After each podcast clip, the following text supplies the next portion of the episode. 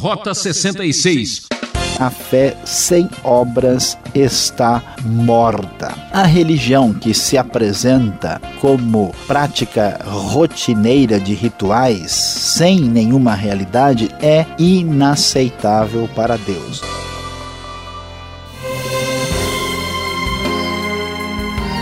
É, quem é vivo sempre aparece. Eu sou Beltrão e esse é o seu programa de estudo bíblico Rota 66.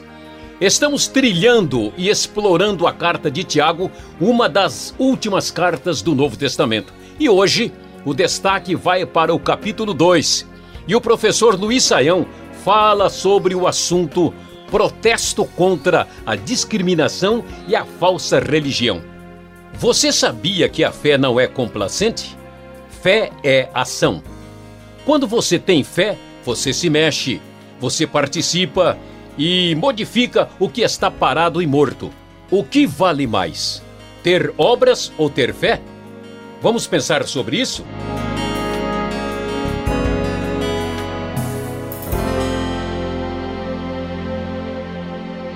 E hoje nós vamos estudar o capítulo de número 2 e o nosso assunto é muito interessante.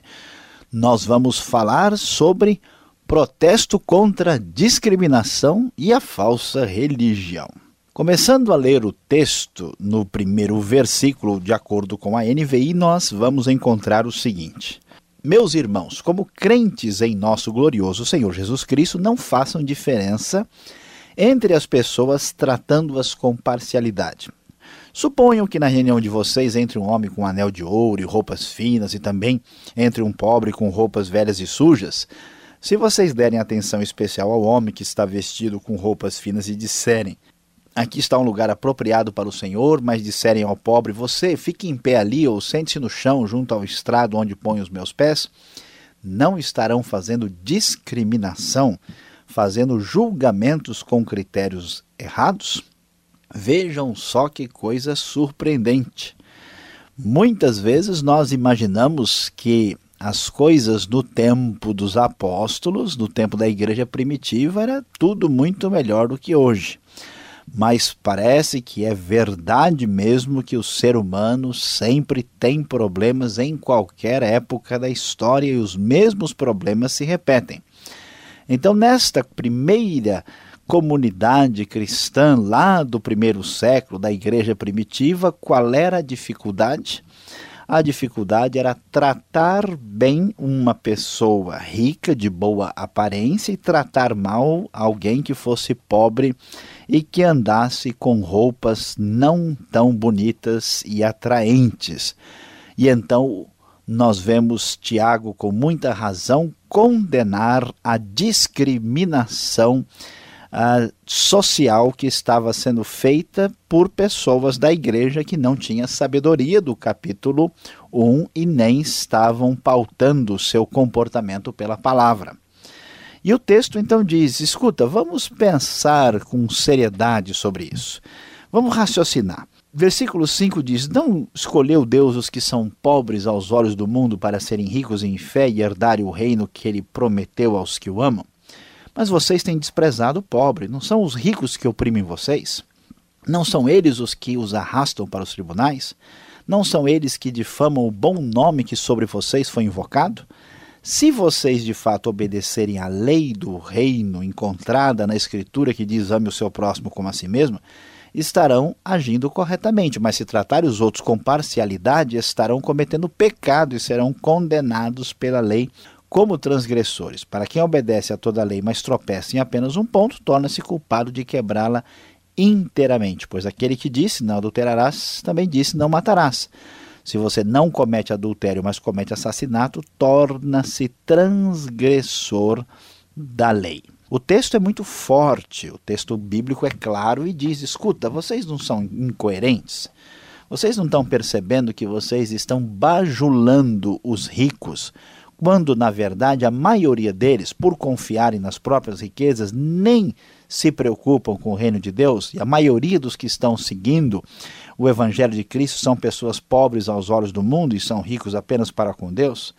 Vocês são presos pelos ricos, são eles que arrastam vocês para os tribunais, são eles que ridicularizam e difamam o bom nome, que é o nome de Cristo, que é uma referência ao que acontecia quando a pessoa era batizada no primeiro século. Então vejam que a lei de Deus, a lei do Evangelho, que se baseia lá já no Antigo Testamento, a citação de Levítico 19 e 18, você deve amar o próximo como a si mesmo e não tratar ninguém com parcialidade, fazendo diferença e discriminação.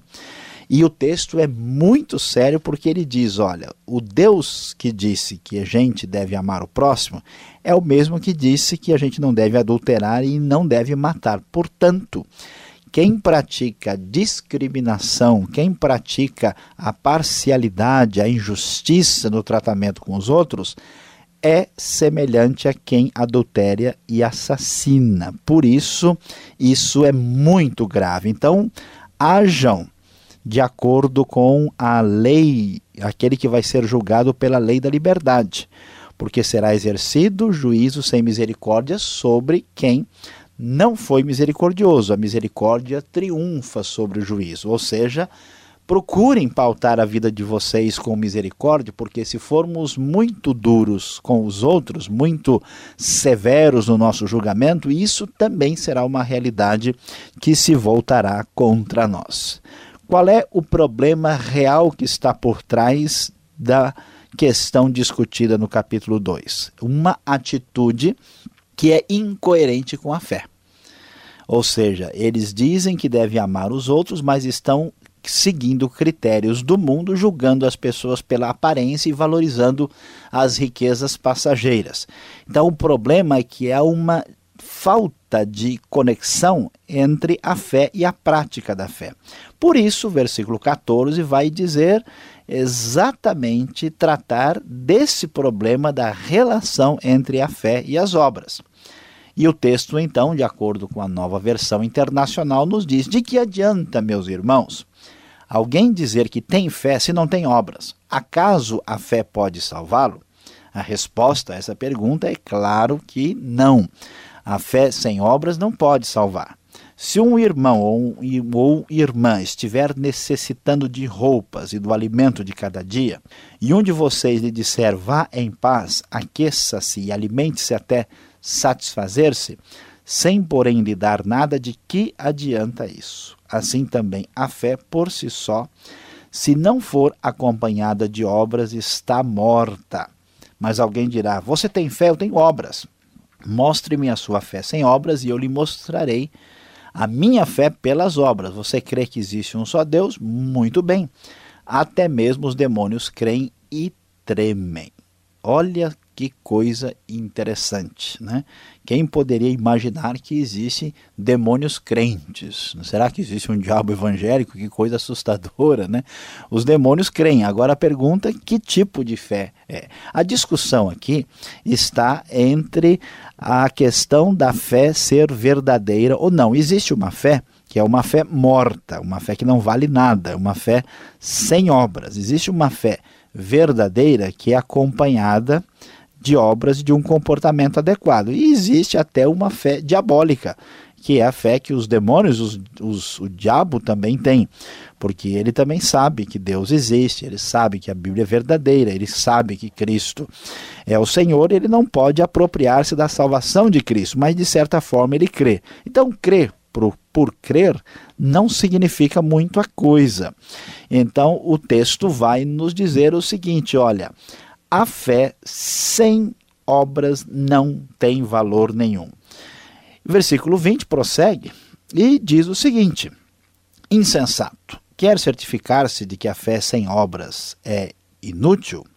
Não foi Abraão, nosso antepassado, justificado por obras quando ofereceu seu filho Isaque sobre o altar? você pode ver que tanto a fé como as obras estavam atuando juntas e a fé foi aperfeiçoada pelas obras. Cumpriu-se assim a escritura que diz: Abraão creu em Deus e isso lhe foi creditado como justiça. E ele foi chamado amigo de Deus. Vejam que uma pessoa justificada por obras e não apenas pela fé.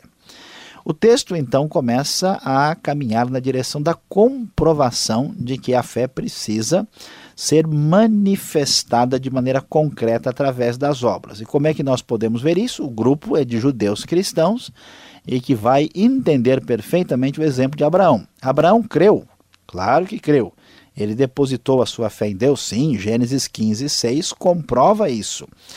E ao fazer isso, ele teve a sua fé creditada como justiça, conforme o texto diz no versículo 23. A sua fé se manifestou porque ele, como nós dizemos, ele acreditou em Deus de verdade. Ele pôs assim a sua cabeça prêmio. Ele ofereceu o seu filho. Ele se arriscou. Crer significa lançar-se pela fé. Então, a, o exemplo de Abraão é muito claro. Quer um outro exemplo interessante? Veja um exemplo importante da grande heroína de Jericó. É Raabe, a prostituta. Talvez a referência a ela é para ainda humilhar essas pessoas arrogantes que se acham superiores aos outros. Não foi ela justificada pelas obras quando acolheu os espias e os fez sair por outro caminho? Assim como o corpo sem espírito está morto, também a fé sem obras está morta. Então, observe que a religião da boca para fora, a religião que se apresenta apenas como ah, uma prática rotineira de rituais, sem nenhuma realidade, é inaceitável para Deus. E o que vamos perceber nesse capítulo 2 é que Tiago mostra um protesto divino forte contra a discriminação e a falsa religião que não se traduz em prática real. Portanto, bem claro o que o texto quer dizer para nós. A fé que não se manifesta concretamente não é fé coisa nenhuma, é engano, é falsa, não existe. Portanto, devemos prestar muita atenção para que a nossa vida não entre por esse caminho.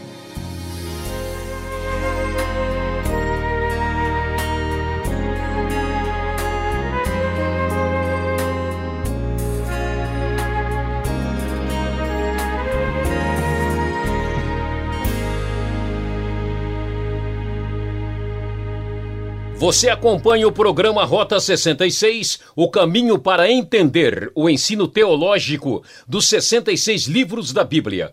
Nosso tema de hoje é Protesto contra a discriminação e a falsa religião. Essa é a série, Tiago, apresentando o capítulo 2.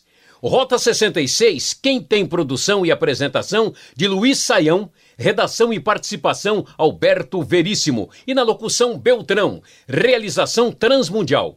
Nosso endereço para contato é Caixa Postal 18.300, CEP 04626-970, São Paulo, capital. E-mail rota66 arroba transmundial.com.br. E vem aí as perguntas e respostas. Qual é a sua dúvida?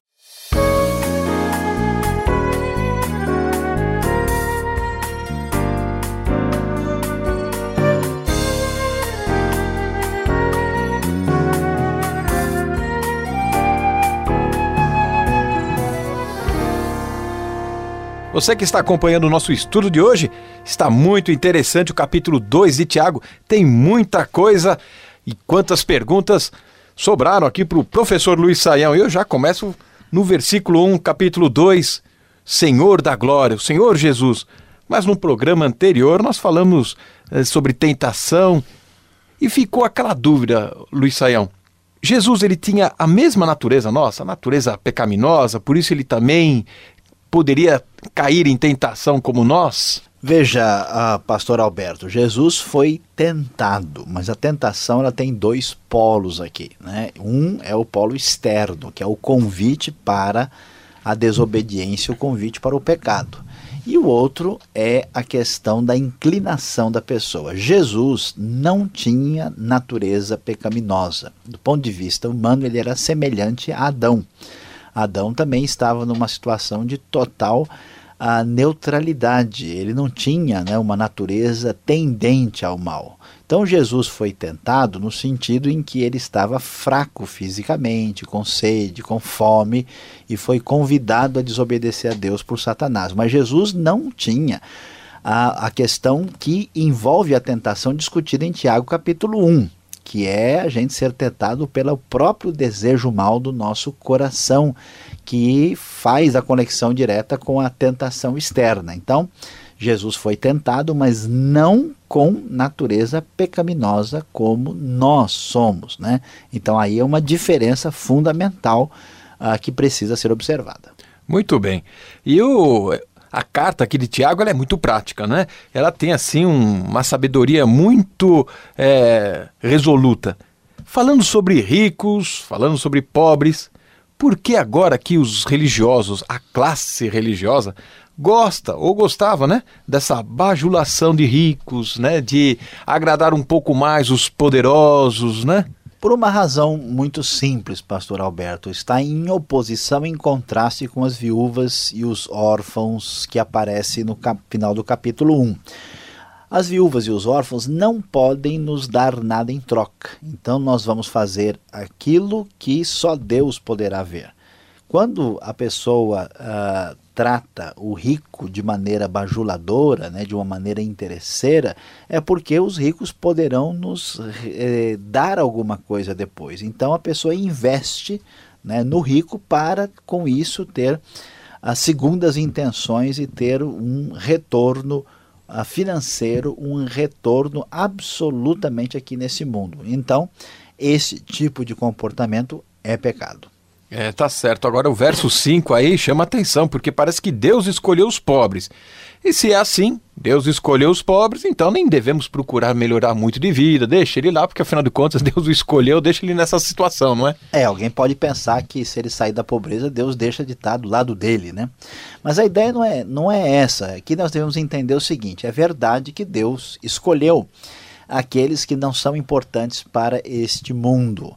Então, a maior parte das pessoas que se voltam para Deus, muitas vezes não são as pessoas que estão numa situação assim ah, muito boa sócio, do ponto de vista socioeconômico. Mas a questão não está aí, o problema está no orgulho humano. Por quê? Porque é mais fácil a pessoa cair na real e ver a realidade da vida quando ele está em dificuldades. Quando a pessoa está muito bem em todas as áreas, ele se sente ilusoriamente preenchido com seu próprio poder e força. Mas existem pessoas pobres que são arrogantes e pessoas que são uh, ricas ou bem de vida e que são pessoas que não se deixam dominar pelas riquezas. É importante destacar que na Bíblia o pobre é aquele que depende de Deus, aquele cuja esperança final está em Deus. Por exemplo, Davi, o rei de Israel, ele fala: Eu sou pobre e necessitado. E parece que o problema ali não era economia, era uma questão de atitude. Né? Então é muito importante destacar essa realidade. E a pessoa deve melhorar de vida e não pode deixar a arrogância tomar conta do coração. Tá certo. O Tiago, capítulo 2, lá no verso 10. Eita lei difícil essa, hein? Você tem que guardar toda a lei. E se tropeçar um ponto só, e que ponto é esse? O professor vai me dizer agora. Então a gente é culpado de tudo. Eu vejo aqui um efeito dominó, né? Eu fiz aquela fileira longa, uma pecinha que eu tropeço, que cai pronto. Põe tudo a perder? Veja, a, a questão não é exatamente essa. Precisamos é, prestar atenção ao texto, saber do que, que ele está aqui querendo dizer. Ele está dizendo sobre a, a questão da pecaminosidade humana. Não é que se você cometer um pecado, você vai ser responsável por todos os pecados que você teria cometido e que os outros cometeram e vai pagar por eles. Não é uma ideia né, de que ah, não existe diferença entre um pecado e outro. A ideia é que para você ser qualificado como transgressor da lei, um só pecado é suficiente. É igual atravessar uma fronteira. Né? Se eu vou, por exemplo, para o estado de Goiás, um pé, né, ou melhor, os dois pés dentro do estado de Goiás, eu estou dentro do estado de Goiás. Ali né, não estou mais em Minas ou em São Paulo, qualquer lugar que seja. É, e eu estou ali.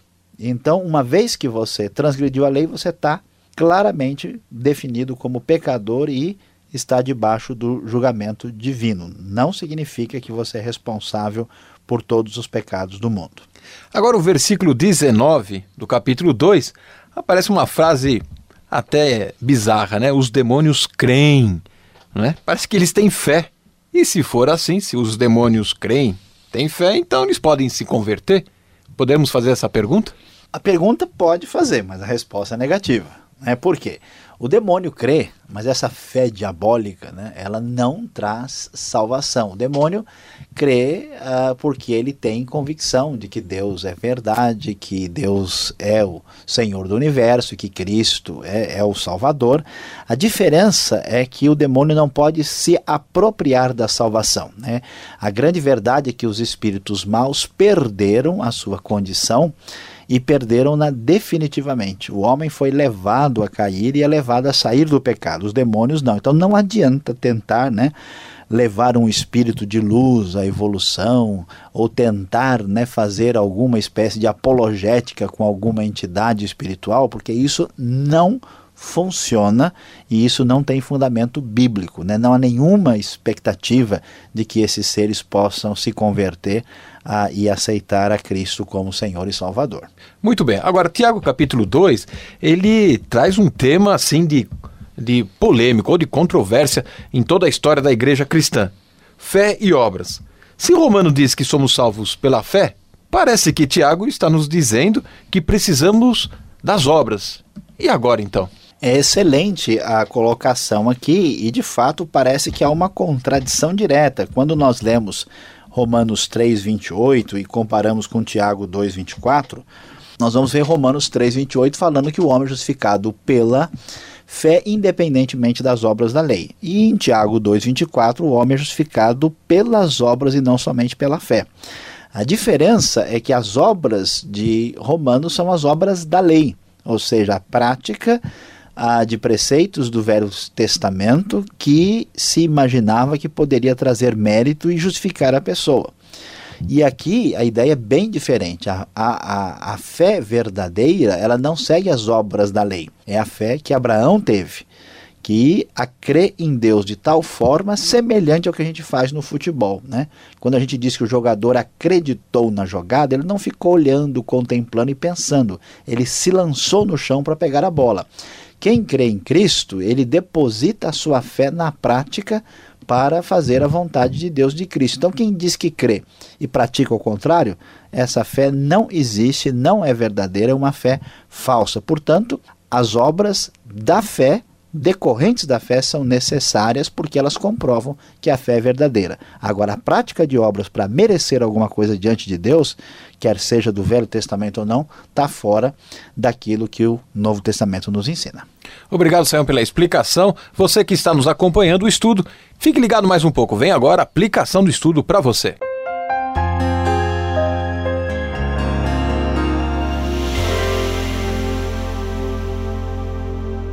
Hoje nós estudamos aqui no Rota 66 o capítulo 2 do livro de Tiago.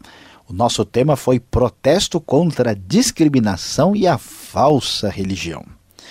Pois é, e diante do que nós vimos, nós descobrimos que Deus não aceita quando alguém trata uma pessoa de maneira injusta por causa da aparência ou da condição socioeconômica da pessoa. Infelizmente, no nosso mundo de hoje, muitas pessoas são maltratadas por causa da sua cor, da sua raça, da sua etnia, da sua aparência física, da sua altura, né, de quantos quilinhos ele tem a mais ou a menos, é, e por outras razões, mas existe uma atitude perversa de destratar alguém por causa da sua aparência física. A Bíblia condena tal procedimento.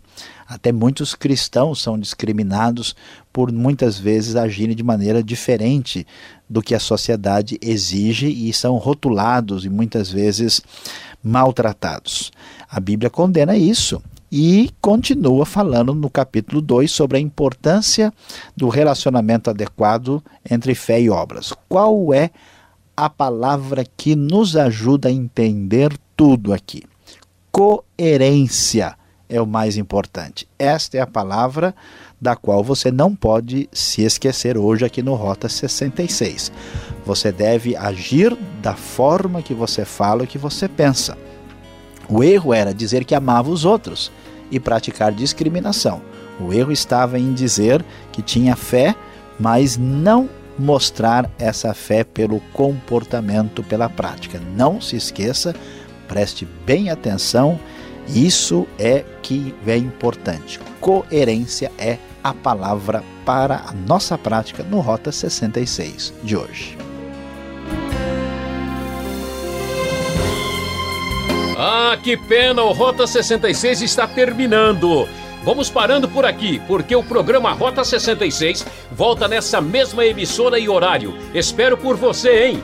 E visite o site transmundial.com.br. E um forte abraço e até o próximo Rota 66.